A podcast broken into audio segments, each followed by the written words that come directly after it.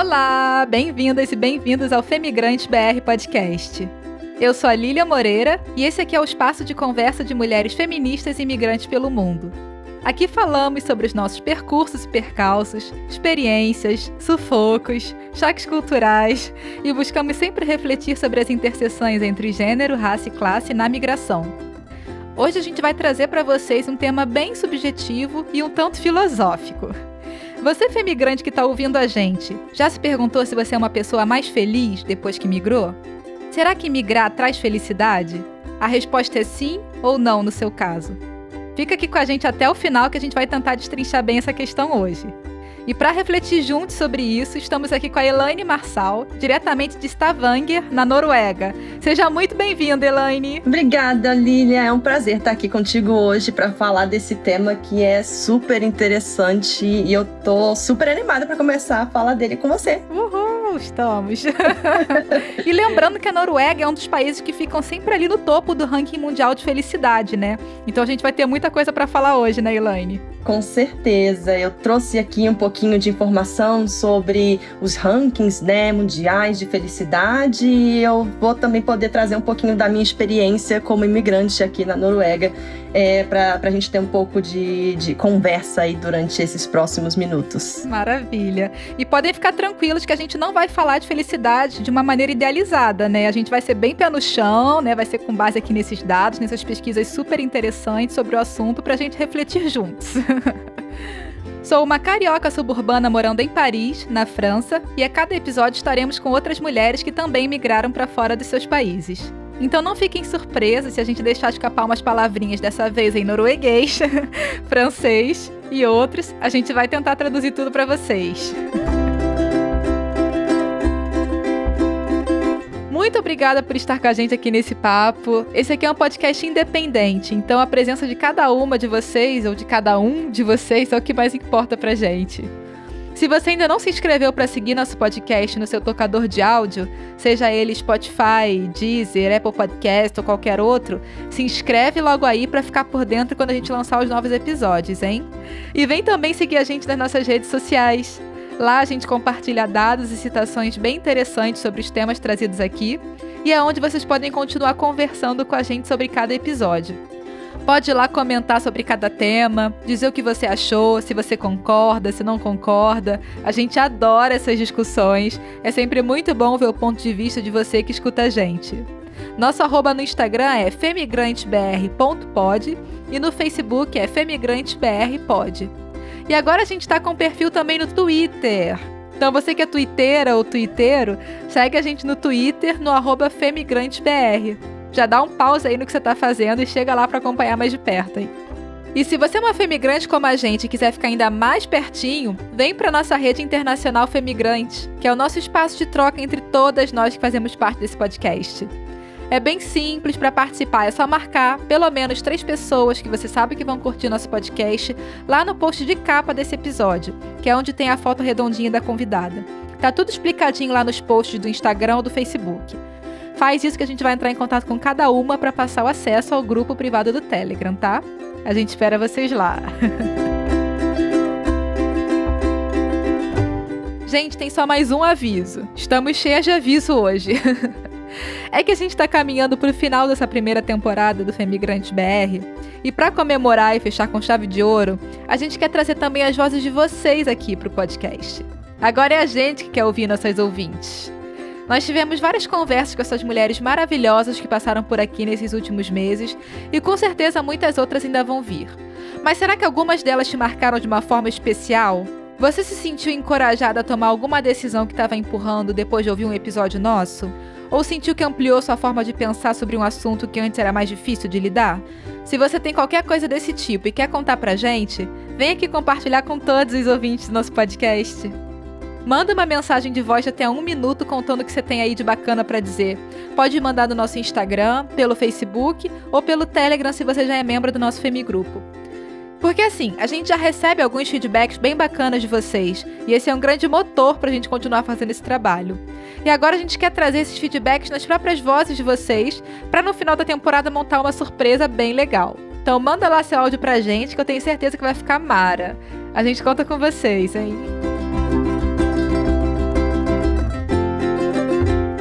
Esse aqui é o episódio 11 do Femigrante BR e como a gente já falou, nosso tema de hoje é felicidade na migração. Como vocês já sabem, que é o nosso costume aqui, a gente vai começar batendo um papo sobre a trajetória de migração da nossa convidada Elaine e depois vamos refletir juntos sobre esse tema. Vambora?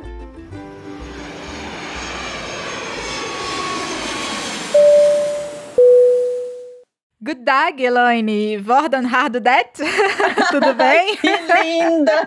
Toda norueguesa. Ai, eu tô muito bem. Como é que tá minha pronúncia de norueguês? Tá tranquila? Dá pra passar bem, dá pra passar bem. Você falou um good dag, burangoré. É uma pronúncia muito interessante, um pouquinho diferente do que a gente tá acostumado em português, né? A gente tem é, letras no, no, abecedário aqui norueguês que a gente não, não tem existem, no, né? no português. Uhum. Então, olha, para quem está aqui na Noruega é uma, é uma aventura falar todos esses sons diferentes. Eu, eu acho muito interessante. Elaine, muito obrigada pela sua presença aqui com a gente. É um prazer te receber. E para a gente começar, conta um pouquinho de onde você vem, sua profissão, sua idade, seu signo, se você quiser. um resuminho sobre você. Claro, então, eu sou Elaine Marçal, eu moro na, em Stavanger, que é a, capital do petróleo e do gás aqui na Noruega. Hum. Ela fica mais ou menos seis horas da capital, que é Oslo. É, é, uma cidade grande, né, em termos populacionais para a Noruega, mas em comparação com o Brasil, é uma cidade pequena de interior. É uhum. quase a mesma quantidade de, de pessoas que moram, por exemplo, na minha cidade natal, que é Petrópolis, ah, no interior é do Rio. não é Rio. Exatamente, ah, tá. eu sou do interior do Rio de Janeiro, uma cidade com mais ou menos 300 mil habitantes, ah. que é uma ah. cidade de interior, não é? É na e... Serra Gaúcha, Serra Gaúcha, não importa. é na Serra do Rio, né? Na Serra Isso, do, na do região serrana do Rio de Janeiro, mais ou menos uma hora de carro da capital do Rio. Uhum. É, e Stavanger tem mais ou menos a mesma quantidade de habitantes, lá mais ou menos uns 300 mil é, habitantes aqui. Então é uma cidade grande para a Noruega, mas pequena em termos de Brasil. Uhum. Eu tenho 30 anos, é, eu sou mestre em relações internacionais. Colega aqui de profissão, mais ou menos, né? Exatamente. Uhum. A gente se conheceu, inclusive, na época da graduação, quando Isso. as duas estavam é, estudando no Rio, Relações Internacionais. Uhum. É, e hoje eu trabalho como profissional de RH numa empresa de energia da Noruega.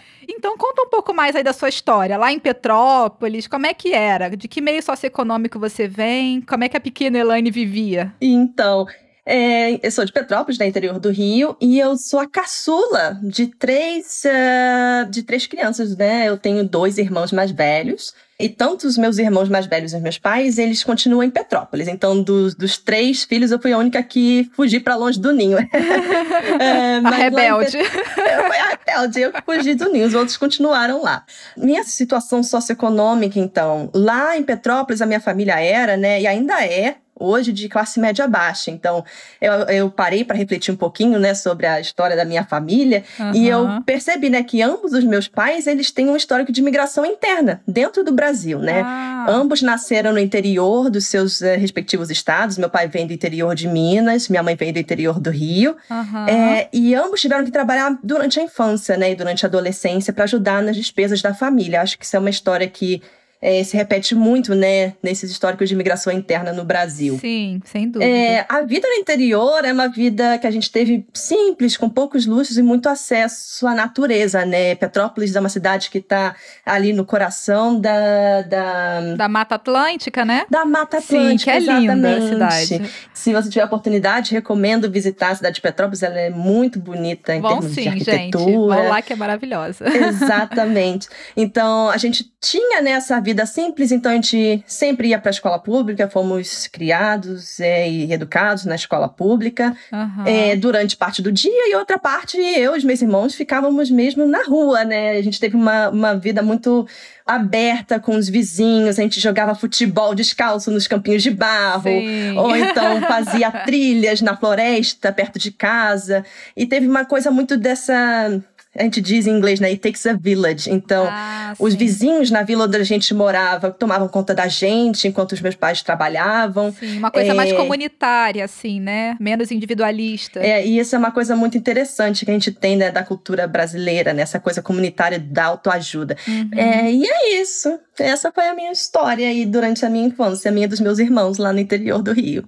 E para quem não tá te vendo, Elaine, conta aí de um ponto de vista racial. Você é uma mulher negra, né? Isso sempre foi uma coisa nítida para você? Você sempre se entendeu dessa forma? Ou levou um tempo? Como é que foi?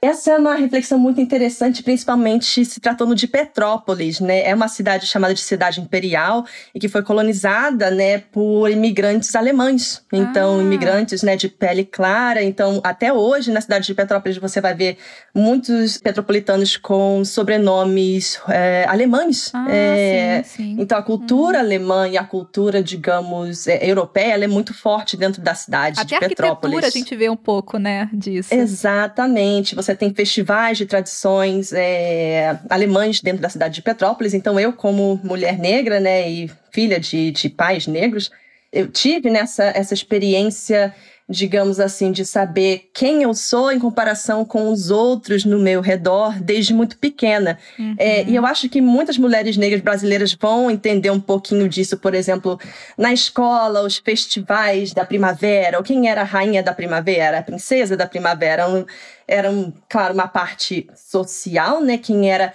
a princesa, ou quem era a mais escolhida, quem era a noivinha no, durante Sim. as festas de São João.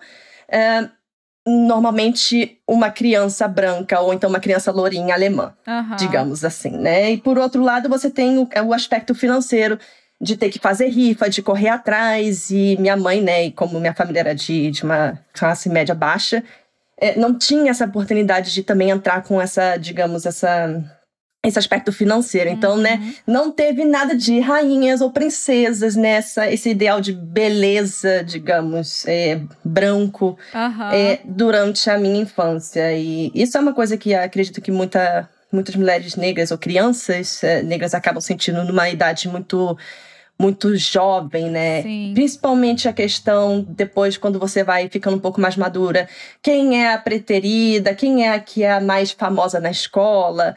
É, e na, na minha experiência, eu sempre fui uma criança muito inteligente, muito aplicada nos estudos, então ainda tinha aquela coisa de ser a criança nerd, mas a criança nerd negra, que ainda uhum. tem aquele aspecto de ser ainda um pouco mais preterida, digamos, sim. Em, em relacionamentos, se você pode dizer dessa forma. Então, quando eu era criança ou adolescente, eu não conseguia entender por que que isso acontecia. E depois que eu cheguei a, digamos, a, a reflexão acadêmica na universidade, com a introdução de teorias feministas e entender um pouco mais das ciências sociais, então aquela coisa fez um clique na minha cabeça. Ah, então, porque eu sou negra, né? É, era isso. Ah, tá aí a, a razão, né? é o racismo. Exato. E uhum. daí são questões né, estruturais no Brasil de desde acesso a, a estudos, a oportunidade de trabalho, até essas microagressões do dia a dia, né? A aceitação de quem você é como corpo negro, né? O cabelo, meu cabelo é crespo. Uhum. E eu sempre usei muita química no meu cabelo para chegar àquele ideal de, de branquitude, né? Uhum. É, eu que também. eu só consegui me desvencilhar novamente depois de muitos anos de entender um pouco mais sobre quem eu sou. Sim. E eu te digo, só consegui me livrar de vez, digamos, dessa dessa necessidade de tentar me encaixar num padrão eurocêntrico na Noruega, o que é uma coisa muito interessante, Olha porque só. é um Por lugar onde durante o mestrado ah, eu tive sim. um contato maior com estudantes negros do que durante a minha graduação no Brasil. Então, metade da minha turma do mestrado era de estudantes internacionais, tanto vindos da, da Ásia ou de países da África. Uhum. Então, eu tive a oportunidade de ir um pouco mais a fundo em questões de gênero e interseccionalidade entre gênero, raça, Sim. condição socioeconômica e entender como essas intersecções elas criam nessas essas imagens que são de certa forma, inalcançáveis para a maioria das pessoas. Sim. E que te traz um esforço mental muito grande para que você alcance, né? Então, não é um, um processo simples. É, para mim, demorou pelo menos uns 15 anos da minha vida aí. Sem dúvida. E tem gente que ainda está nesse processo, né? Mesmo com mais Exato. de 15 anos de, de reflexão. Mas aqui, só para trazer então de volta lá para o Brasil, no, no Rio, você fez uma faculdade, então, de Relações Internacionais e foi uma faculdade privada, né? Porque você Isso. falou que você não tinha muitos colegas negros na sala de aula. Então, Exato. você precisou sair do teu país, que tem uma população majoritariamente negra, para estar tá numa sala de aula com outras pessoas negras, né? Com um pouco de mais fato. de pessoas negras. E eu também de observei fato. isso aqui na França. É, é, incrível, né? Exato. Então, eu tive nessa oportunidade, inclusive a, a questão de como é que vem a migração na minha vida, né? É, eu vindo desse, desse ambiente mais simples, de poucas ambições, apesar da minha mãe sempre ser uma pessoa muito forte, dizer, não, você precisa continuar o estudo, você precisa né, não depender de outra pessoa, né, de uhum. marido ou de qualquer outra forma de, de relação material para que você possa se, ser uma pessoa bem-sucedida na vida, né? Sim. É, veio com essa bolsa de estudos que eu consegui, né? Uma cota na época do ProUni, por Sim. ser estudante de escola pública e por ser negra. Qual foi a universidade? Eu estudei no IBMEC, no Rio de Janeiro. Então, fiz relações internacionais lá no IBMEC. Sim, que é uma universidade privada de, de alto padrão, né? Assim, é uma excelente. universidade de elite, de com elite custo mesmo, é. mensal exorbitante. Então, eu tive acesso a estudar com estudantes super inteligentes de classe média alta do Rio de Janeiro. Uhum. E eu, como pessoa que vim do interior, vim para o centro do Rio pela primeira vez para assinar o contrato da minha graduação, aqueles prédios enormes e toda aquela grandiosidade, uhum. o prédio tão lindo, tão bonito. E você bonito. lá pequenininha, né? A gente se sente assim tão pequenininho na frente Exato. daquela grandeza toda. E eu falei, nossa, eu realmente vou estudar aqui, é, tá aqui. Eu não acreditei até o momento que eu cheguei no IBMEC e disse, não, seu contrato tá aqui, você tem uma bolsa integral. Uhum. E daí que veio essa questão de entender como né, as relações internacionais tratam de um aspecto global, de relação de poder, de relação a acesso a recursos Sim. e vários outros assuntos, num aspecto mais, digamos, global de fato, até outro nível de análise, que é o que a gente aprende né, dentro das relações internacionais, até o indivíduo. Sim. Então, como que o seu acesso, digamos, físico a recursos podem fazer diferenças em quem você vai ser como indivíduo na sua vida. Então, durante a minha graduação, é, eu tenho duas tias que moram no Rio de Janeiro. Uma continua trabalhando como empregada doméstica, a outra mora no subúrbio, trabalha no subúrbio, é, em Madureira. Eu morei no Morro da Serrinha. Nossa, é, é uma comunidade. quase vizinhas que eu estava bem pertinho ali, sim, uma comunidade, né, uma favela. É uma favela lá de Madureira, então eu, eu vivi muito esses extremos, né, de morar numa situação é, de favela e ter que pegar ônibus uma hora, uma hora e meia para chegar na universidade, que é aquela universidade grandiosa, enquanto aqueles carros de luxo paravam logo na entrada, ah, com os motoristas sim, e os é. meus colegas de classe chegavam nesse nível. é, de certa forma, todos de uma forma muito igualitária, sentávamos nas mesmas poltronas para estudar. Então, uhum. foi um, um processo de amadurecimento muito interessante, né? E nesse ambiente eu percebi que existem possibilidades, então, é, de pessoas que estudam no exterior ou então que trabalham no exterior. No início da minha faculdade, eu via isso algo como muito inalcançável, né? Os meus colegas de classe voltavam de férias. Ah, o que, que você fez nas férias? Ah, ah eu é fui clássica. pra Disney. Passei uns ah, três eu... meses na Austrália ali, né? eu fui na casa dos meus familiares no, na Europa. Nossa, foi tão interessante. Fez um mochilão então, na Europa. O clássico é. mochilão na Europa. Eu falei, bom, eu fui pra Petrópolis e passei o fim de semana no Morro da Serrinha. E é o que tem tem para hoje. É. Então, justamente, viajar, você não viajava para fora antes de chegar na faculdade, ali, antes de, de tornar uma pessoa nenhum. adulta. Não. Isso né? não era uma realidade para o meu ambiente familiar. A gente viajava, às vezes, para o interior do Rio, né? Para visitar os nossos parentes, mas viajar para o exterior nunca foi uma possibilidade dentro do meu ambiente familiar. E mesmo depois que eu saí de casa e comecei a entender um pouco mais sobre esse ambiente internacional, eu via que materialmente, em termos de dinheiros, também era algo um pouco inalcançável nos meus primeiros anos de faculdade. É, isso mudou, e isso foi uma coisa muito interessante, né? Que é aquela questão, né, de você ter o, o a educação e, a, e, e seu, o seu esforço, né, de, de começar a trazer alguns frutos de alguma forma, né? É, eu fui muito muito feliz nesses primeiros momentos de graduação. Eu comecei a fazer um estágio numa empresa de comércio exterior e logo depois de seis meses eles já fizeram meu passaporte, perguntaram se já viajou para o exterior. Eu falei, não, nunca viajei mas vamos fazer seu, seu passaporte, vamos levar você para uma viagem de negócios nos Estados Unidos. Então, Uau! eu tinha 19 anos, Nossa. eu peguei minha bolsinha, saí do Morro da Serrinha e fui direto para o aeroporto do Galeão para minha primeira viagem de negócios no exterior. Então, minha primeira viagem internacional foi a negócios direto de uma favela. É muito simbólico isso, né? Exato. Assim, eu tenho essa coisa muito de ligação com extremos, né? E de navegar ao longo desses extremos, Sim. o que é uma coisa muito interessante, que eu tenho muito orgulho dessa parte da minha jornada. Hum. Durante, então, digamos, esses quatro, na, minha, na verdade foram cinco anos de graduação, eu também tive oportunidade, e isso acho que foi um, um divisor de águas né, na, minha, na minha vida acadêmica, foi conhecer uma organização chamada ESEC, que foi onde a gente acabou se conhecendo. Aham, Explica o que, que é pro pessoal. Claro, a ESEC é uma organização internacional é, criada, se eu não me engano, em 1948, fundada por estudantes, logo né, no, no pós-segunda guerra, para buscar essa, essa interação e o entendimento entre os povos em termos culturais. Sim, A ESEC, então, promove esses intercâmbios sociais né, e, e culturais entre diversos países, né? Exato. E no final da minha atividade com a ESEC, onde eu decidi, né, agora chegou o meu momento de seguir outras atividades e na minha vida, eu tive a oportunidade de fazer um intercâmbio profissional Ah, é, foi pra pela onde? organização. E eu fui para a Índia. É, exatamente. eu verdade. trabalhei durante um ano numa empresa de tecnologia enorme na Índia. Foi, minha, digamos, a minha primeira experiência de fato de migração para um país. Eu sei que o episódio trata hoje de Noruega, mas Vamos eu ter que tenho. fazer outro episódio sobre a Índia, Elaine.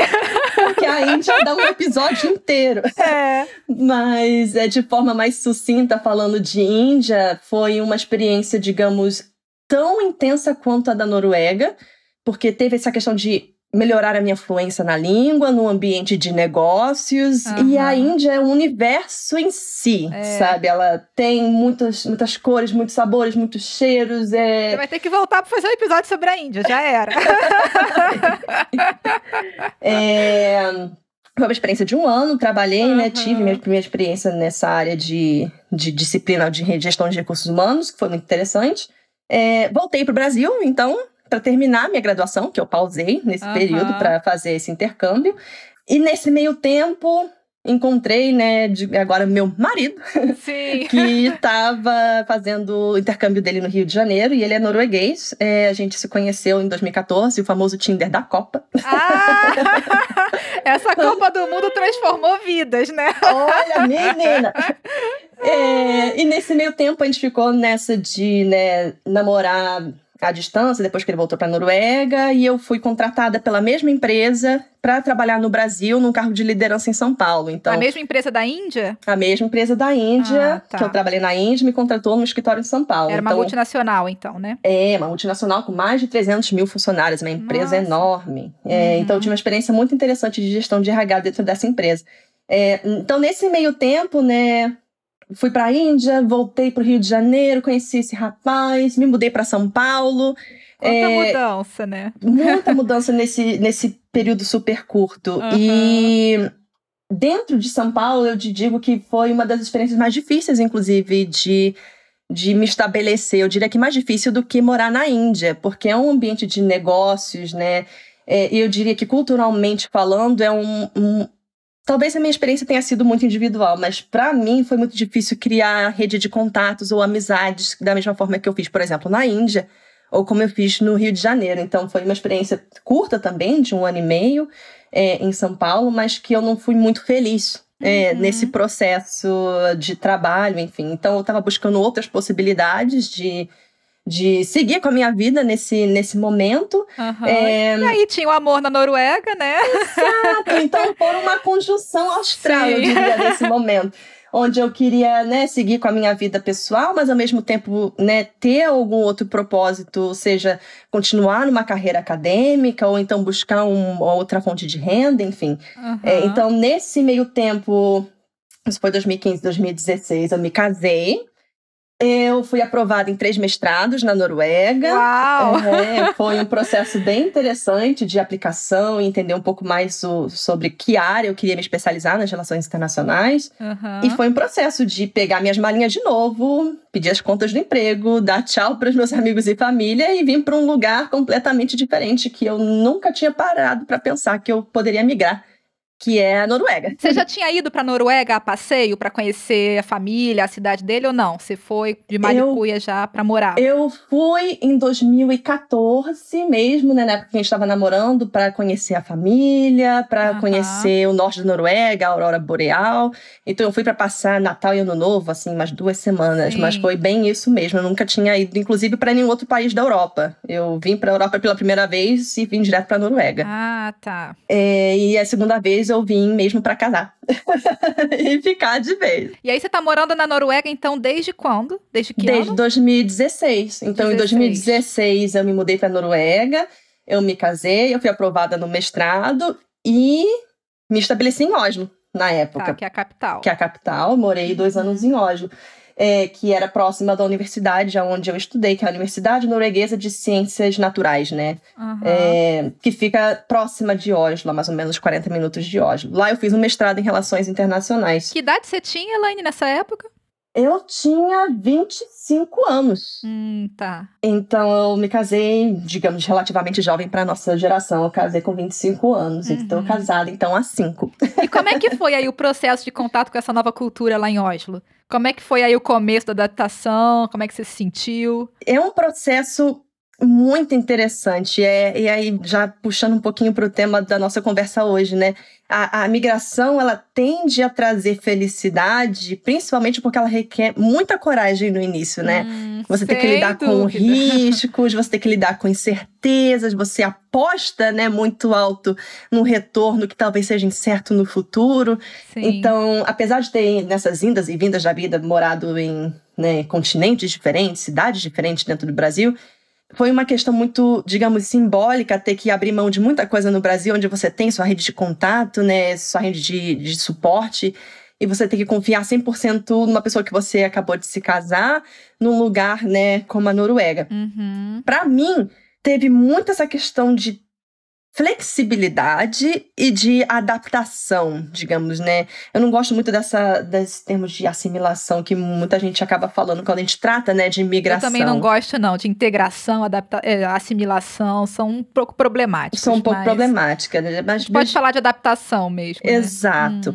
Eu vou ser bem honesta contigo e eu acho que muita gente que talvez more hoje na Noruega tenha passado por um processo semelhante. Ah. A Noruega e a Escandinávia em si, ela tem uma cultura muito fechada. Então, hum. são pessoas locais que têm os mesmos amigos, digamos, desde o jardim de infância. Ah, é, tá. E que o eles clubinho já fechou, né? Bem fechadinho. Não tem mais vaga. Não tem. É. E é um, uma cultura que ela precisa de um pouco mais de tempo para se abrir ao, ao diferente, a, a, digamos, ao Uhum. imigrante. Então, por exemplo, meus primeiros dois anos na Noruega, eu, eu diria de forma bastante honesta para você, ela, foram dois anos muito solitários. É, apesar Uhum. de eu ter né, os estudantes de mestrado, é, digamos, metade do- da minha turma de mestrado era norueguesa, mas a maioria dos meus amigos eram internacionais durante o mestrado, porque os noruegueses acabavam falando entre si. Sim. E o esforço que eu tive que fazer para me tornar amiga de noruegueses era muito maior. Aham, É, é. No fim das contas, depois desses dois anos, eu acabei fazendo amigos, e isso é uma coisa muito boa é, no, no ambiente norueguês. Apesar de demorar um pouco mais para você, digamos, quebrar, a gente fala muito em, como, se fosse, como se eles fossem um coquinho. Aham. Aí você precisa bater um pouquinho para quebrar Tem que aquela fazer casca. força, é. Tem que Mas- estar muito afim, né? É. Muito motivada. Mas depois que você quebra essa casca, essa, digamos, essa resistência inicial, eles são pessoas muito leais, muito amigas e elas são Ah. amigas para a vida inteira. Sim. Então, eu tenho amigas da- do período do mestrado que a gente continua né, sendo próximas, apesar de eu ter me mudado para uma outra cidade.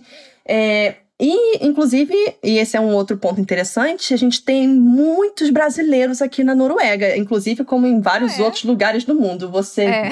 A gente tá em tudo que é lugar que você imaginar. brasileiro tá em tudo que é campo nesse mundo, entendeu? É. Então a gente, eu tinha até preocupação em falar alguma besteira em português, e isso é uma coisa que a gente faz muito quando é. você tá no exterior de falar em português, porque ninguém tá te entendendo mesmo. É. Mas aí, quando... daqui a pouco você tá olhando alguém rindo pra você, do aí, tipo, né?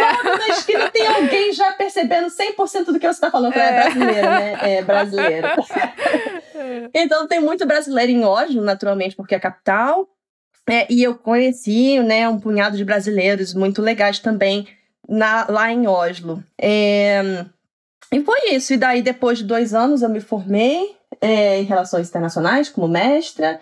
E daí, esse é um ponto também interessante de se tratar, que eu acho que é bem específico da cultura norueguesa e da cultura escandinávia, hum. é que é um país naturalmente de primeiro mundo, como a gente diz, né? Um país de desenvolvimento elevado. Sim. Então, é um mercado de trabalho altamente desenvolvido, voltado para a área de tecnologia e muito competitivo também.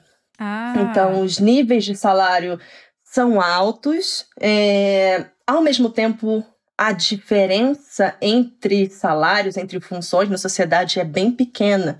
Sim. Então, você não vai ver, por exemplo, no Brasil, digamos, de, trazendo para um, um exemplo pessoal, né, o salário de uma empregada doméstica como o da minha mãe e de um engenheiro de petróleo no Brasil, provavelmente essa diferença salarial é monstruosa. Sim. Ao mesmo tempo, aqui na Noruega, você trabalhando de carteira assinada e tendo seu contrato de trabalho, você vai ver que a diferença entre salários ela é muito menor. O abismo social vai ser menor por conta disso. Né? Aqui na França também é um pouco assim. Acho que a Noruega está ainda mais avançada, mas de modo é... geral a Europa tem essa tendência, né, de ter abismos menores. Em termos salariais, o que é, é um aspecto específico da, do, digamos, do sistema de bem-estar social da Noruega. Sim. Mas uma dificuldade nesse sentido, então é você, como imigrante, se inserir nesse mercado. Ah, é. Principalmente a Noruega, ela é muito é, digamos, orgulhosa da sua cultura nacional.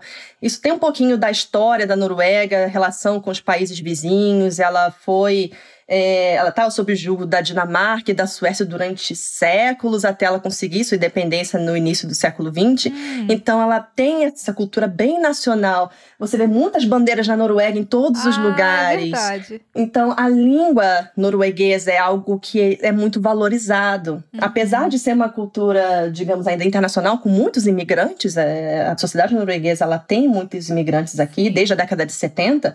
É, e muita gente fala norueguês, no, é, inglês, desculpa, nos principais centros urbanos, mas quando se trata do ambiente de negócios, ambiente de trabalho, a língua que aceita é a norueguesa. E você, como não fala, ou pelo menos não eu falava... Eu não falava uhum. um norueguês tão bom quanto eu falo hoje, e isso é uma uhum. necessidade que muita gente que mora na Noruega também deve concordar comigo, é você precisa ter um bom, um bom domínio da língua norueguesa para se inserir ah, tanto tá. na sociedade, né, em relações sociais, quanto principalmente no ambiente de negócio. Faz uma diferença muito Não grande. Não basta achar que falar um pouquinho do norueguês e que o inglês vai te salvar. Não, né? Você tem que realmente dominar Não. bem a língua. Você precisa ter um domínio da língua. Uhum. E isso é uma questão que é sabida dentro da sociedade norueguesa, aonde noruegueses recebem um privilégio ou então uma preferência, mesmo quando perfis profissionais são muito semelhantes. Hum. Então, digamos que alguma, é, alguma pessoa ou algum profissional que é super qualificado,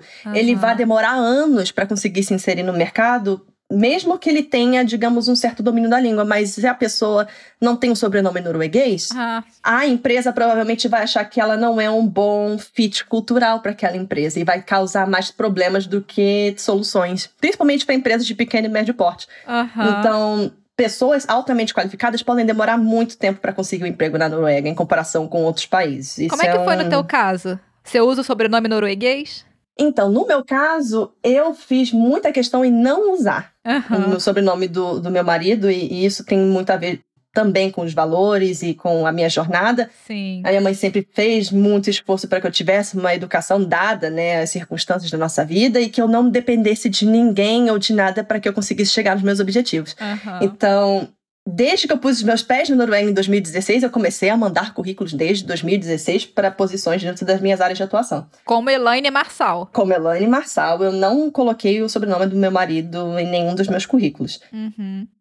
Depois de dois anos, eu consegui pouquíssimas oportunidades de, de inclusive uma entrevista, é, porque na maioria dos casos eu não recebia nenhum não obrigada. Nem um feedback, assim, né? Silêncio feedback, total. Silêncio total. Uhum. É, no final do meu mestrado, consegui algumas oportunidades de estágio, é, de algumas entrevistas em algumas empresas. Uhum. É, ainda assim, poucas, eu posso contar nos dedos. E dentro dessas poucas, eu tive experiências não muito felizes, do hum. tipo, eu não vou citar o nome da empresa, mas é uma empresa grande na Noruega, onde eu fui até o último, a última fase do processo seletivo com a vice-presidente de recursos humanos, e eu fui honesta com ela. Olha, eu sou casada com um norueguês, eu estou terminando meu mestrado, mas eu tenho né, uma jornada de vida internacional e eu estudo relações internacionais, então eu estou aberta para uma oportunidade de emprego que tenha, digamos, essa pegada mais internacional. Sim. É, não tem problema nenhum com isso.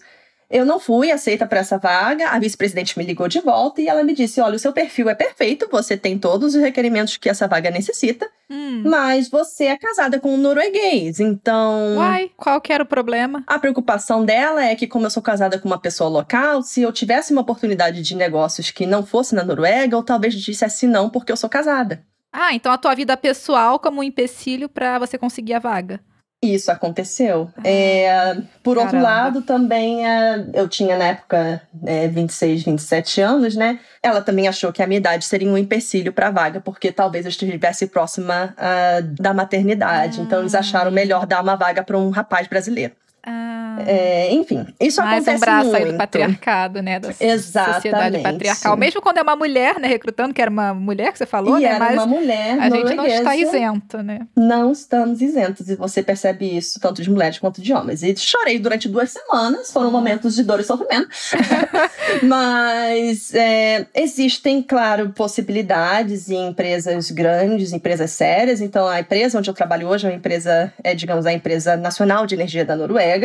É, onde existe uma responsabilidade grande com diversidade e inclusão. E essa é uma das narrativas e das realidades que tem se tornado cada vez mais presentes no ambiente escandinavo e norueguês. E aí foi por isso que você se mudou para Stavanger?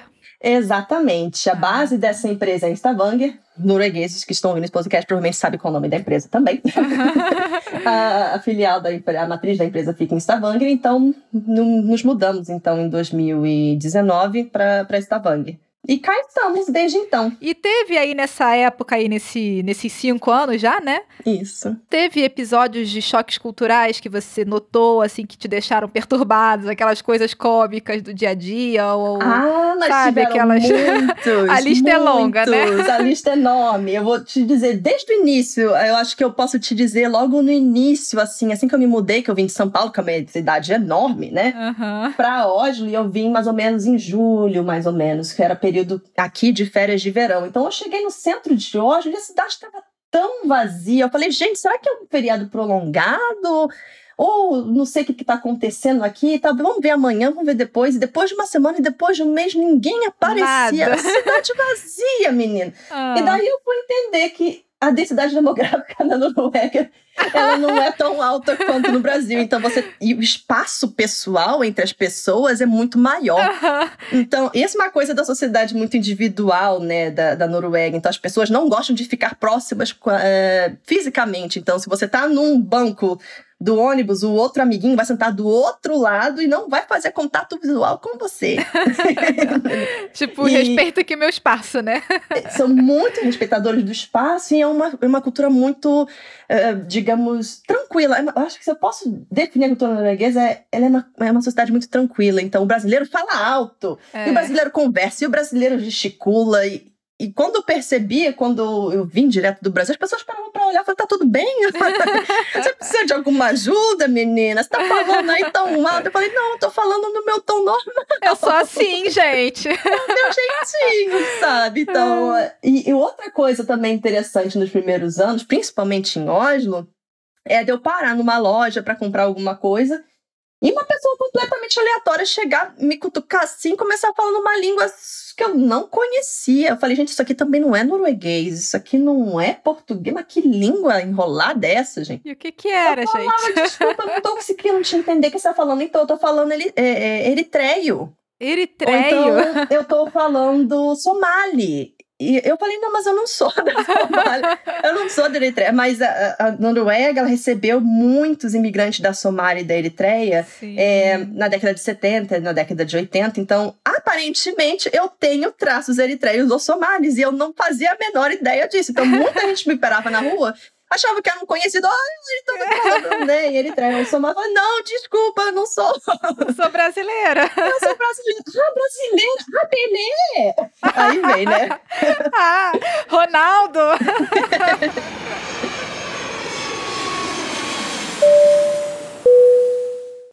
E Elaine, a gente decidiu falar hoje aqui sobre felicidade na vida de imigrantes, né? Esse tema da felicidade tem sido objeto cada vez maior de pesquisas e reflexões, e além de profissionais da psicologia, da medicina ou da filosofia, tem também mais e mais instituições, empresas e organizações políticas interessadas em estudar a felicidade. A própria ONU lançou um Dia Internacional da Felicidade, que é celebrado todo dia 20 de março. Essa data foi lançada em 2012 e desde então a ONU publica nesse dia um relatório mundial da felicidade, que traz uma série de pesquisas indicando o estado de felicidade global em mais de 150 países. Isso, aliás, foi uma surpresa para mim. Eu nunca tinha ouvido falar nesse Dia Mundial da Felicidade. Eu descobri aqui enquanto fazia as pesquisas para o nosso tema.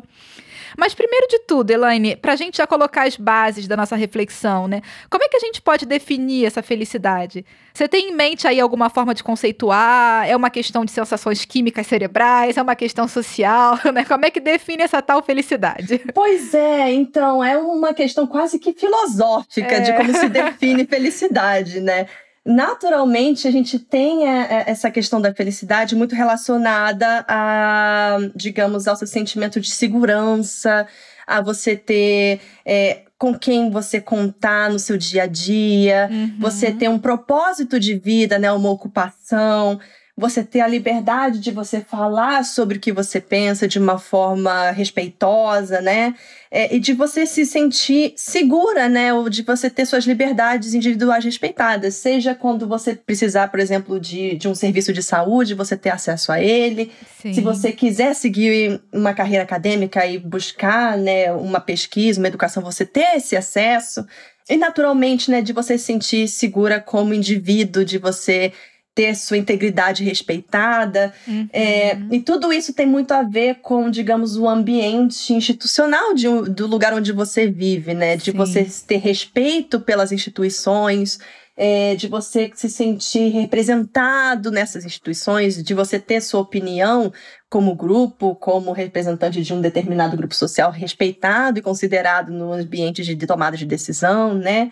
É, então, são vários fatores digamos, sociais Uhum. que tem um, um, impacto muito grande nessa sensação de, de segurança que daí te traz essa felicidade no final do dia, né? Uhum. E, por exemplo, quando você citou né, esse, esse relatório mundial da felicidade, é, eles têm naturalmente sua própria metodologia, né? De como que você digamos. Verifica, né? Como é, como é que você calcula felicidade, uhum. né? Então, é. são, são vários fatores. Então, por exemplo, quando se trata de felicidade, você fala do seu salário. Uhum. Você tem uma renda que é fixa, ou então você tem medo de no dia seguinte você perder o emprego e você não ter como colocar comida na, na mesa para você e para sua família. Exatamente. Então, ter essa estabilidade financeira é um fator importante que é medido, é, a estabilidade financeira e os níveis de renda. Outro fator é, são sistemas de saúde, então é um direito humano, né? Então, como é que você tem acesso a sistemas de saúde, a direitos reprodutivos, uh, entendimento sobre como o seu corpo funciona, né? Uhum. E como que você recebe essas informações, seja de, de através de comunicações do governo, ou então da escola, ou então de alguma outra organização que você faça parte. Então, tem essa questão da saúde que também faz muita diferença. Se você está doente, naturalmente você não vai estar feliz. Uhum. é, tem muito essa questão da da sociedade, né? De você se sentir parte de algo maior. Sim. E de você ter alguém com quem contar, de você não se sentir solitário. Uhum. Então, é importante você ter também essa, essa referência, mesmo que você não tenha, por exemplo, um familiar próximo, ou então que você more sozinho no, em algum lugar, mas que você tenha lugares, oportunidades para você conhecer outras pessoas. Sim, as redes, né, que a gente vai construindo. Exato. Sim. É, e daí são, tem outros três fatores que, pelo menos nesse, nesse relatório, eles cobrem que são liberdades. Então, são liberdades naturalmente de, de movimentação, né? Então, de você poder entrar e sair de um país, você tem liberdade de expressão, de você falar sobre o que você acha interessante, é, de forma respeitosa, naturalmente. É, e de você não se sentir com medo, de você não se sentir ameaçado por falar sobre o que você acredita, né? Então tem uma ligação muito grande com liberdade e segurança também.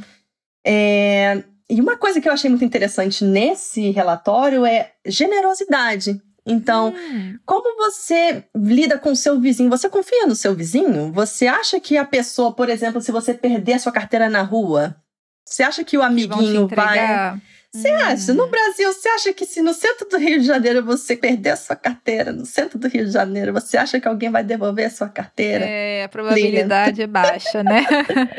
então tem muito é. a ver também com como você se sente confortável com, com o próximo, né? Sim. O quanto você confia no próximo. Uhum. E, e esse é o ponto final, é a confiança. É a confiança no seu colega de trabalho, é a confiança no vizinho, é a confiança no desconhecido. Sim, sim. Que você encontra na rua, é confiança nas instituições.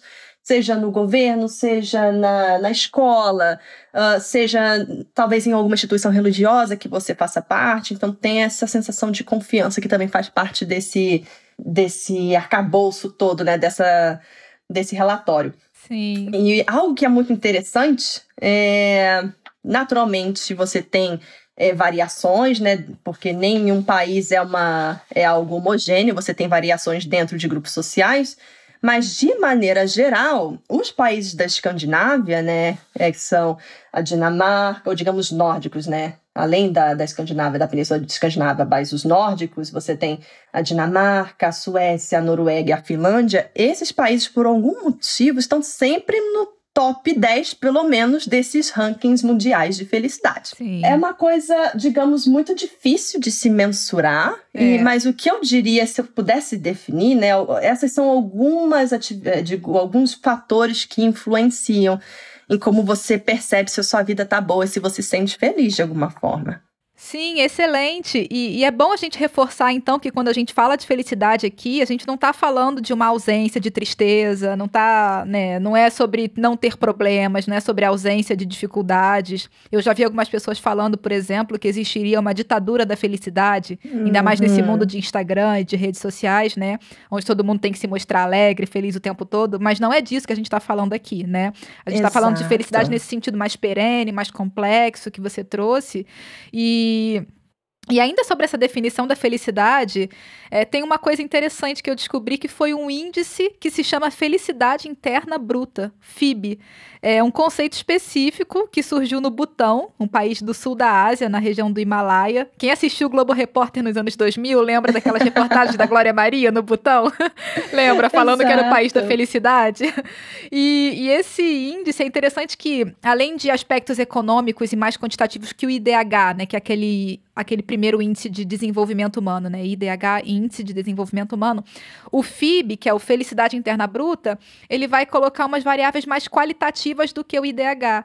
E aí eu anotei aqui as nove variáveis que eu achei que está bem complementar, assim, com o que você colocou, Elaine. Vou falar aqui rapidinho só para a gente fechar, que é justamente o bem-estar psicológico, né? Uma autoestima, um nível de estresse, que está muito ligado a essa segurança, né? O que você falou a saúde, o acesso às políticas de saúde pública, é, os hábitos que melhoram ou que prejudicam a saúde, o uso do tempo, que você falou aí né, na Noruega, o tempo, como é precioso para vocês esse tempo livre, a vitalidade comunitária, que é a interação com a sociedade em geral, a educação, a cultura, que é uma questão de mais artística, né, da possibilidade de desenvolver atividades lúdicas, as festas populares, o meio ambiente, que é como que a população vai perceber a qualidade do ar, a qualidade da água, o acesso a parques e áreas verdes, a governança, que é a questão da cidadania mais ativa, né? E por último, a renda familiar, a qualidade de vida, né? O padrão de vida em si. Então, eu achei interessante que ele não reduz felicidade só a, a consumo, né? Vai além e entra também numa questão de bem-estar mais, uh, mais geral, não é tão capitalista, né? Talvez porque ele foi desenvolvido no botão que está um pouco fora aí desse eixo do capitalismo hard. Então é bem interessante como a gente pode definir, né? De formas diferentes. É, e algumas pessoas, inclusive, dizem que, né, talvez a felicidade interna bruta é um fator que seja mais importante do que o produto interno bruto, uh, ou dentro de, de variáveis, né, que dizem que um país é bem sucedido ou não uhum. no mundo, né? Como a gente percebe hoje. Muito interessante. Vamos ver se um dia a gente começa a medir o FIB, né? Felicidade interna bruta em vez de PIB. Vamos ver Exatamente. se a gente chega lá. No Brasil, eu acho que está em teste ainda. Tem uns experimentos acontecendo, mas não é um conceito assim aplicado e medido, né? Mas, Elaine, vindo agora para a questão da migração. Migrar uhum. tá longe de ser um mar calmo e harmonioso, né? Exatamente. A migração se tornou, infelizmente, uma questão conflituosa e que levanta muitas polêmicas. A gente vê hoje movimentos anti-imigrantes em vários países do mundo, aqui na Europa, nos Estados Unidos. Ainda mais depois de 2015, quando aqui na Europa o debate ficou muito acirrado com a chegada dos grupos de imigrantes refugiados que vinham da África, do Oriente Médio, né? Isso levou alguns partidos de discurso claramente anti-imigrantes a chegar ao poder. E nos Estados Unidos a gente viu Trump sendo eleito com aquela proposta tenebrosa de construir muro na fronteira com o México, né, para impedir justamente a chegada de novos imigrantes. Mas olha só que interessante, apesar de toda essa discriminação e do discurso anti-imigração mais forte, as pessoas não deixaram de querer migrar. Pelo contrário, eu tenho aqui um dado do Instituto Gallup que é aquele centro de sondagens e pesquisas de opinião, e esse dado indica que o desejo das pessoas de migrar para outro país aumentou entre 2015 e 2017. Essa sondagem mostra que 15% de todas as pessoas adultas do mundo gostariam de migrar para outro país se tivessem oportunidade. Isso dá mais de 750 milhões de pessoas que gostariam de mudar de país. Sendo que a última estimativa que eu vi é de que o número de imigrantes internacionais de fato hoje seria de 280 milhões, né? Ou seja, 750 milhões que têm o desejo de migrar, mas só um terço aí que vai de fato sair do país, né, e se mudar para fora. Os outros dois terços a gente não sabe se vão mesmo ou se vão ficar só no desejo. E a maioria desses pelo menos 280 milhões de imigrantes internacionais mudaram de país à procura de uma vida mais feliz. Mas será que migrar traz mesmo mais felicidade? O que, que a gente pode dizer sobre a felicidade de imigrantes internacionais depois que eles chegam no país de destino? É uma pergunta muito interessante, né? Será que existe alguma correlação entre a felicidade, né, e o processo migratório. Uhum. É, o que a gente consegue também, de novo, é, baseado em pesquisa, é entender que, em linhas gerais, o que leva uma pessoa, o que motiva uma pessoa a querer migrar é buscar um ambiente que seja mais favorável do que o ambiente onde a pessoa está no momento inicial. Uhum. É, então, em linhas gerais, o processo migratório sim pode trazer felicidade. Uhum. Ao mesmo tempo, é interessante perceber quem é o, o sujeito migratório, né? De onde esse indivíduo sai digamos, e para onde esse indivíduo está indo. Uhum. É, se você procurar saber, existe, por exemplo, os dados que mostram que imigrantes que se mudam ou que migram de países ou de regiões que são muito próximas culturalmente ou economicamente falando, uhum. eles tendem a não ser tão felizes no processo migratório uhum. por conta dessa questão de ser muito parecido com o ambiente de onde você está. Então você não percebe essa mudança muito grande, digamos, no seu ambiente Sim. onde você vive. Agora, por exemplo, em termos regionais ou em termos globais, se você pegar um migrante que saia, por exemplo, do continente africano ou que decida sair do continente africano por N motivos, né? Uhum. E ele vá para a Europa, existe uma possibilidade muito maior desse indivíduo ser feliz no processo migratório uhum. do que um indivíduo que vem, por exemplo, do leste europeu e que vai mudar para o oeste da Europa, por exemplo. Hum. Então, é, são nuances dentro desse processo migratório que, apesar de te dar linhas gerais que migrar vai te trazer felicidade, alguns processos migratórios tendem a te trazer mais felicidade que outros. É verdade. Eu pesquisei assim e, e, me fiz muitas perguntas, entrei numa reflexão profunda comigo mesma sobre essa questão. E aí a gente decidiu lançar uma enquete no nosso grupo do Telegram e também no nosso Instagram sobre isso. Aí a pergunta foi justamente essa, né? A migração te tornou uma pessoa mais feliz? Sim ou não? No grupo do Telegram, todas que responderam a enquete anônima disseram que a migração não as tornou pessoas mais felizes. Olha só. Ah, que só que, bom, já nos stories do Instagram foi mais equilibrado. Deu mais ou menos 60% dizendo que sim e 40% dizendo que não. E aí eu vou ler aqui algumas das justificativas que as ouvintes colocaram lá nos stories. Não vou citar nome de ninguém, tá? A gente vai fazer de forma anônima. Uma resposta foi: muita solidão e falta de pertencimento, saudade da família e do trabalho no Brasil. Aí outra resposta foi: não sou mais feliz, sou feliz diferente. A migração me fez abdicar de várias fontes de felicidade. Outra resposta: Apesar das dificuldades, me sinto mais segura aqui e isso me deixa mais tranquila e feliz. Então, essa votou sim, né? Uh, uma pessoa falou: não consegui responder, é uma mistura de sentimentos. Teve uma pessoa que falou que sim, por causa do projeto familiar realizado e que está feliz com a escolha, tem construir uma família franco-brasileira. Uh, tem uma que falou que migrar deixou ela mais feliz, porque significou estar com amor e alcançar um crescimento profissional que ela não conseguiria no Brasil. Outra que disse que tem emprego na área que estudou, realiza muitos sonhos que no Brasil seriam impossíveis. Aí mais uma que disse que não consegue responder sim ou não, que é mais feliz profissionalmente, mas tem menos amigos.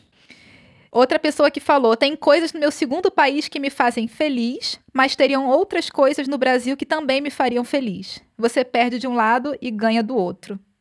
Então, resumindo, é isso, assim, né, das respostas que a gente teve aqui. E, e aí, né, a gente fica pensando assim, mas e a nostalgia, né, do país que fica, né, de quem ficou para trás? Como é que, né, como é que isso se dá, assim? Aí eu pesquisei aqui uns dados justamente sobre isso, para complementar o que você falou, e eu achei uma pesquisa feita em 2018 uma pesquisa bem ampla, com 36 mil migrantes de 150 países, e a, o resultado foi de que imigrar aumentou em 9% o nível de felicidade das pessoas, dos migrantes internacionais. Tipo assim, né? Na média de todas as 36 mil pessoas entrevistadas, o nível de felicidade aumentou em 9%. Eu vou deixar os links das pesquisas no texto de descrição do episódio depois. E, e aí é o que você falou, né? Esse nível de felicidade, ele vai variar de acordo com o destino e com o país de origem. Então, realmente, quem vai de um país mais parecido com o país de migração e o país de destino vai sentir uma diferença menor. Exatamente. É, e uma outra questão é de você ter esse espírito, digamos, de ter né, essa insegurança e, e, entender que isso faz parte do processo migratório. Tem muita essa questão de você gerar uma expectativa, né, de que a sua vida no exterior vai ser talvez tão boa quanto a, a, sua vida no país de origem, em termos sociais, por exemplo, de você ter uma grande quantidade de amigos, ou então de você ser bem sucedida no trabalho de cara, porque você tem um perfil muito interessante no seu país de origem e você acredita que isso possa se manter em outro país. Uhum. É, então são níveis de expectativa que, né, naturalmente eles vêm quando você sai do país e que nem sempre eles vão ser né, atendidos da forma como você imagina.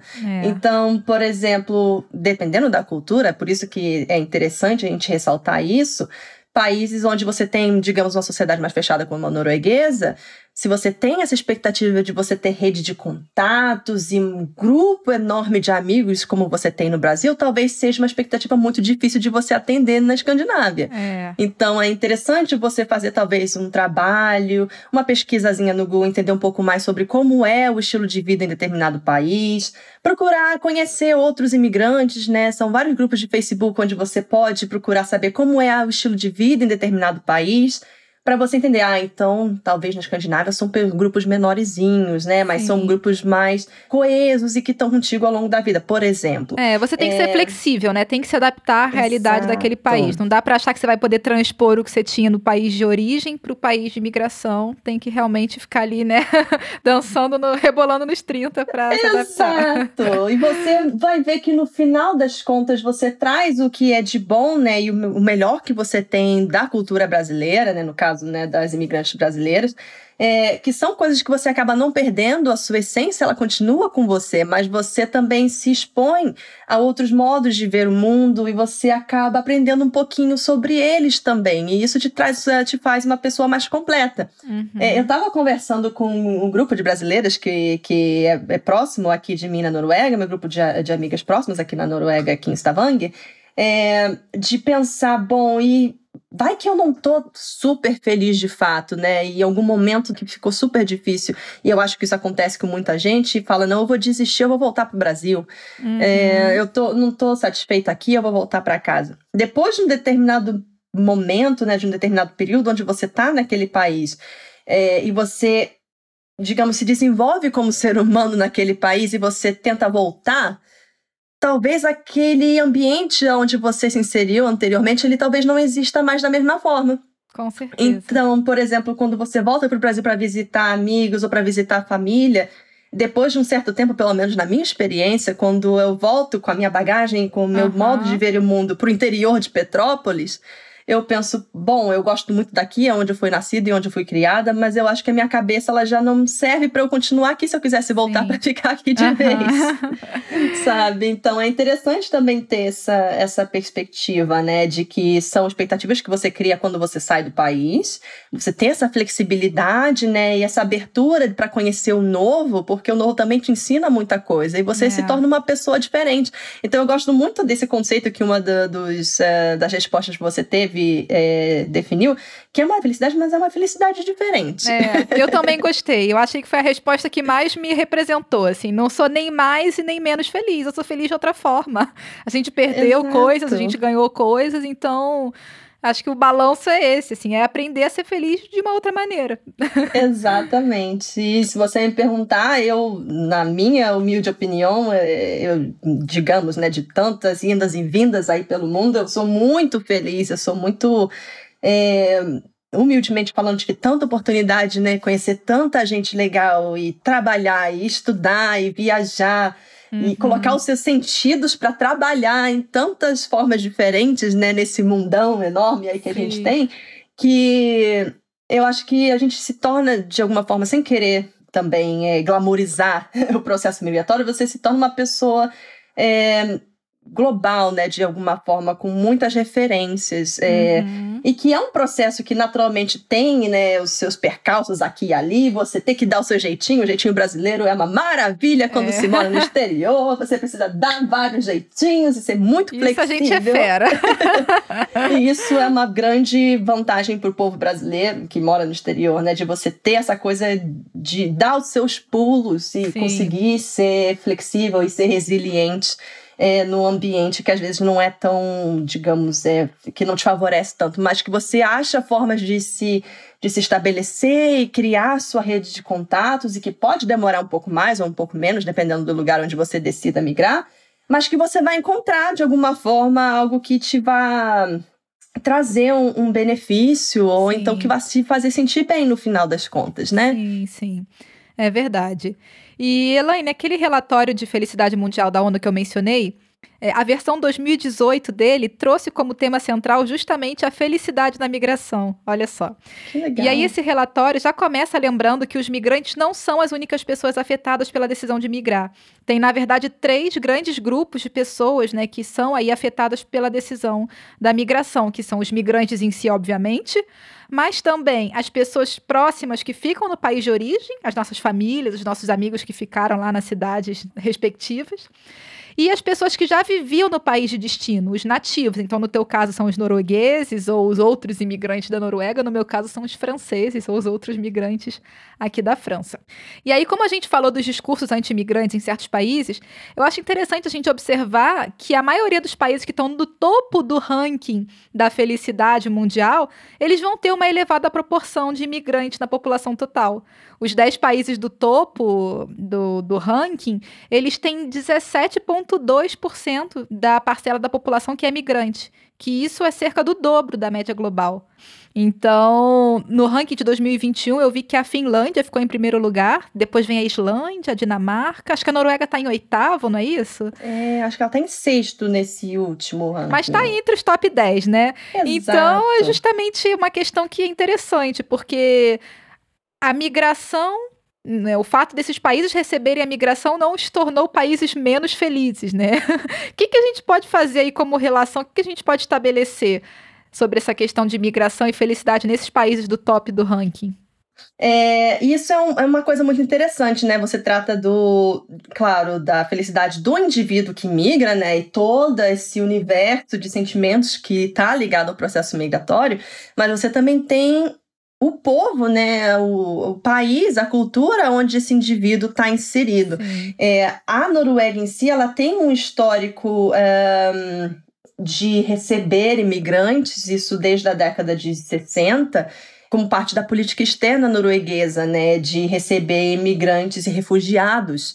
Então, nessa leva da década de 70 e da década de 80, você tem muitos imigrantes da Eritreia, da Etiópia, do Paquistão, uhum. do Vietnã. Então, você tem grupos é, de imigrantes que já estão na segunda ou então na sua terceira geração como, digamos, noruegueses, com uma segunda é, bagagem cultural de um outro país que não a Noruega. Sim. Então, são países, é, tanto a Noruega quanto os, os vizinhos aqui da, do Nórdico, onde você tem, como você diz, um número muito grande de indivíduos que não são nascidos de fato na Noruega e que têm suas raízes próprias na Noruega. E essa foi uma também das reflexões que eu tive assim que eu cheguei em Oslo, né? É como que você tem.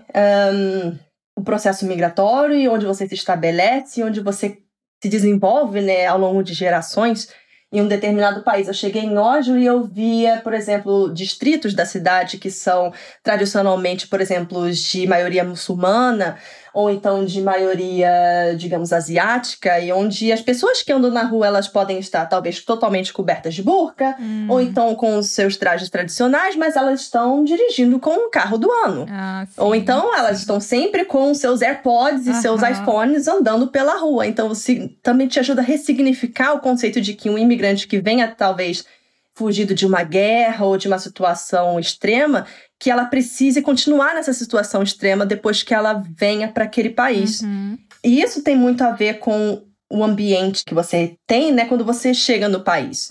É, de você, por exemplo, ter as mesmas oportunidades que um norueguês nascido e criado aqui, mesmo você sendo um imigrante.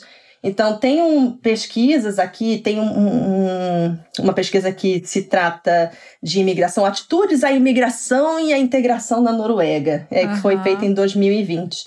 É, onde eles dizem, por exemplo, é, o que, que o norueguês médio considera, uh, digamos, um imigrante que, que esteja bem sucedido. Hum. Para esse norueguês médio, é um imigrante que está inserido no mercado de trabalho, é um imigrante que tem oportunidades de estudo e que é um, um imigrante que tem a possibilidade de se comunicar na língua norueguesa.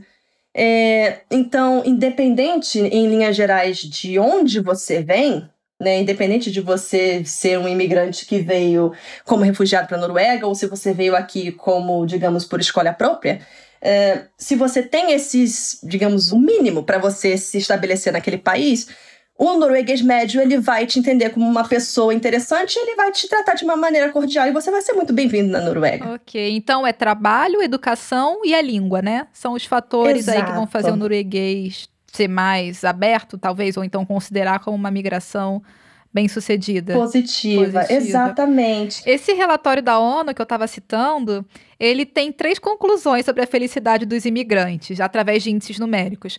A primeira é de que num país mediano, é, eles vão colocar que os imigrantes são tão felizes quanto as pessoas nascidas localmente.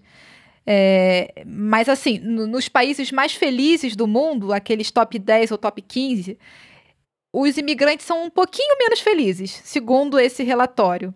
E aí isso se justifica pela segunda conclusão do relatório, que é de que a felicidade de cada migrante depende bastante do nível de felicidade dos nativos do país da migração, né? Mas também do nível de felicidade do país de origem. Então, assim, se uma pessoa migra de um país menos feliz para um país mais feliz, que é o caso da maioria dos migrantes, essa pessoa acaba por ser um pouco menos feliz do que os nativos. É, assim, é como se 75% do seu nível de felicidade fosse determinado pelo nível do país de migração e 25% fosse em função do seu país de origem, de onde você nasceu. Então, é, o nível de felicidade no país de destino tem um peso maior, mas o nível de felicidade do país de origem também vai influenciar a felicidade dos migrantes. E a terceira conclusão é de que a felicidade dos imigrantes também depende bastante da forma como os locais aceitam os imigrantes, né? Que é o que você estava falando. E aí, enfim, a gente poderia ficar aqui, né, destrinchando, destrinchando esses dados, porque tem muita coisa rica, mas é interessante a gente ir tirando as conclusões sobre isso, né? De que o fato de ter um país com bastante imigrantes não torna necessariamente um país menos feliz, né? Que às vezes é um discurso que a gente vê muito, e de que a, a migração ela tem sim esses benefícios, né? E que as pessoas reconhecem isso, não é? Exato, e é uma excelente conclusão e que, claro, traz, né, esse essa, essa boa mensagem no fim das contas, né? De que, naturalmente, do lado do, do indivíduo que quer emigrar, existem várias perspectivas e várias expectativas que fazem muita diferença no lugar, né, para onde você vai. E como você diz, de certa forma, o ambiente onde você se insere também pode fazer uma diferença, né, no resultado final da sua felicidade. É, mas que no fim das contas, né, o processo migratório ele, ele pode te trazer sim a possibilidade é, de novas formas de ver o mundo, de novas formas de você é, se estabelecer materialmente, né, de forma financeira, ou então para muitas pessoas de você encontrar novos amigos, novos amores, novas relações sociais. Uhum. É... Sim, se redescobrir às vezes, né, às vezes se reencontrar a si próprio, né? Então, se a gente puder concluir aqui, você acha que a gente pode dizer que é nem sim nem não, né? De uma forma diferente. A gente se torna feliz de uma forma que é uma outra forma em relação ao que a gente vivia Eu concordo lá, né? 100%. É aquele negócio, não é nem melhor nem pior, é diferente. É. é uma felicidade que você não vai encontrar da mesma forma do seu país de origem e que você vai encontrar maneiras diferentes de você se sentir bem, de se você se sentir confortável é, e feliz no ambiente novo onde você se insere. É. E para o país de acolhida, né, para o país de destino da, dos migrantes, só para fechar aqui, os resultados mostravam que não causavam impacto nem positivo e nem negativo a chegada de imigrantes. Era tipo, o nível de felicidade não deixava de ser maior ou menor por causa dos imigrantes, né? Então, mais uma vez, a migração não tem esse impacto aí, esse, essa monstruosidade que os discursos colocam, né? Os discursos anti-imigrantes. Exatamente. Isso é uma questão muito hum. boa para se ressaltar no final, né? É, de, nesse momento de tanta polarização em determinadas regiões do mundo, né? É, inclusive no Brasil, é, quando se trata de imigração, é importante trazer informações, dados confiáveis, em base em, em métodos científicos, em pesquisas, Sim. que realmente mostram a figura de fato de que né, o processo migratório e países que têm grandes níveis de imigrantes, eles não se tornam mais tristes é, por conta disso, né? Sim, então sim. É, é uma boa conclusão para a gente levar no final do dia. Uhum.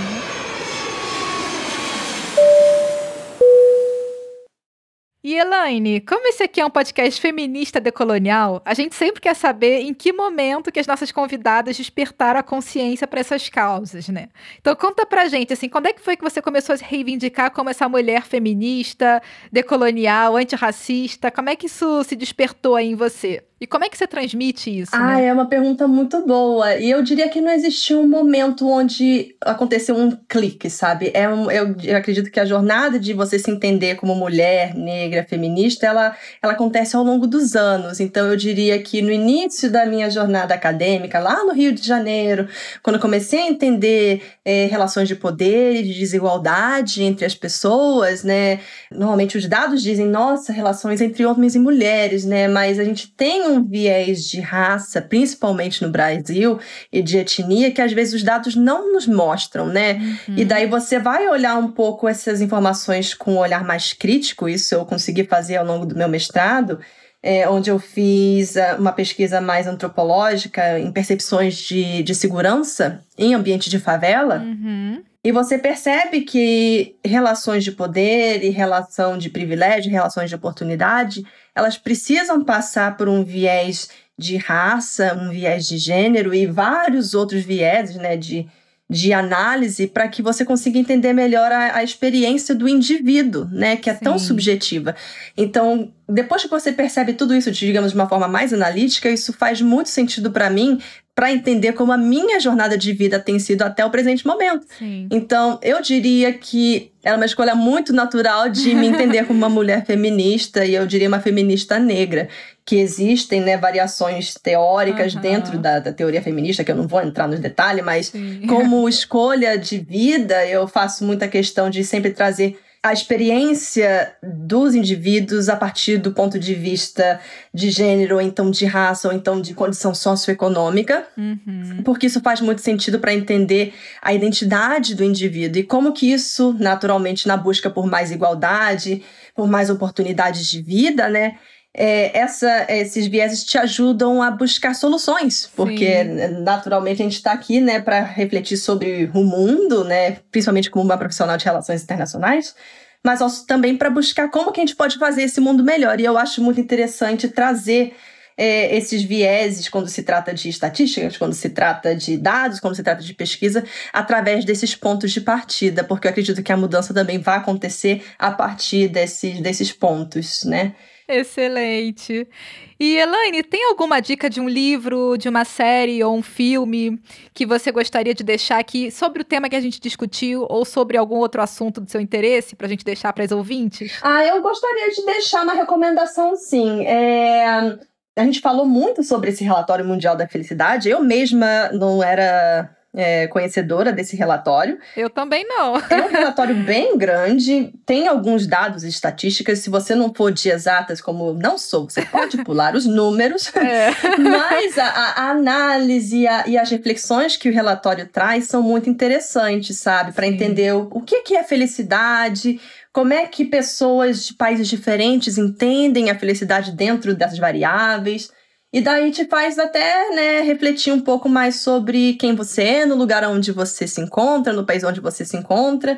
É, então eu, eu recomendaria né, que vocês é, dessem uma olhadinha no Relatório Mundial da Felicidade, que é, como a, a disse, é uma medição da Rede de Soluções para o Desenvolvimento Sustentável da ONU e que tem sido aí uma referência quando se trata de felicidade ao longo de mais de uma década. Podem ler só as conclusões, gente, se vocês não quiserem ficar nos dados, a introdução e as conclusões, né? Porque realmente é muito interessante. Eu adorei ler esse relatório. Eu li a versão de 2018 e acho que é 2020 ou 2021. Não li todo, né? Assim, li uhum. algumas partes e fiquei encantada. muito rico. Elaine, tem alguma mensagem final que você gostaria de deixar aqui? Uma conclusão sua para você, para as pessoas que vão ouvir, né? Como é que a gente pode fechar com chave de ouro esse episódio?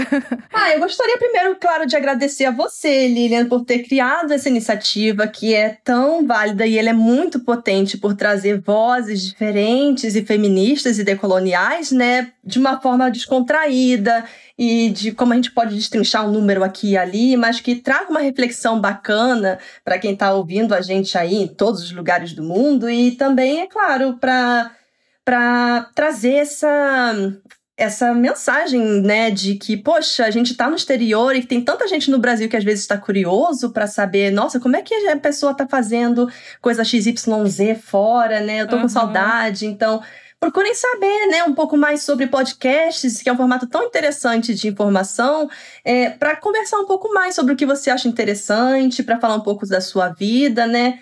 É, eu acho que é uma iniciativa super legal que deve continuar, né? Então, muito boa sorte para você, Lilian, e para o Femigrantes BR. E eu sou assídua aí na, nas. eu tô sempre com o meu com o podcast aí no meu, no, meu, no meu celular ouvindo. E eu tô muito curiosa para saber também um pouco mais sobre as próximas Femigrantes que vão vir nos próximos episódios aí contar as histórias delas pra gente. Ai, obrigada. Maravilhosa você. Obrigada, Elaine. Bom, Elaine, mais uma vez, assim, te agradeço muito. Parabéns pelo trabalho, pela sua trajetória e gratidão por você ter compartilhado tudo isso com a gente. Realmente fiquei muito contente aqui da gente ter tido essa conversa aqui. Um tema muito, né, profundo e subjetivo e filosófico, mas também muito concreto, né? A gente conseguiu fazer, acho que um equilíbrio aqui bacana sobre essa reflexão. Então, tô muito contente. Imagina, foi um prazer estar com você aqui e trazer, né, inclusive quando você entrou em contato comigo, eu falei, nossa, que bacana, o que, é que eu posso falar sobre a experiência de imigração? A gente, a gente pensa que às vezes não tem muita coisa para falar, mas o que não Oxe, falta é história pra contar, né, falta. gente? É. E como é que a gente fala obrigada em norueguês? Isso eu não aprendi ah, ainda. É bem parecido com o inglês, é tak. Bom, então, Elaine, tak. tak very much. Tusen tak. Obrigada. E muito obrigada também pela companhia de você que fica com a gente até o último segundo do episódio, que ouve lá o easter egg, as surpresinhas que nosso editor coloca no final. Se você gostou da nossa conversa, não esquece de deixar cinco estrelas no seu aplicativo da Apple, que isso ajuda bastante. E compartilha com as outras femigrantes que você sabe que vão se identificar aqui com o nosso papo, gente. Muito obrigada mais uma vez, Elaine. Tchau, tchau. Um beijo. Tchau, tchau. A gente se vê pelas, pelas redes digitais, pelas mídias sociais. Sim, estaremos juntas. Beijão, tchau, tchau. Tchau, tchau.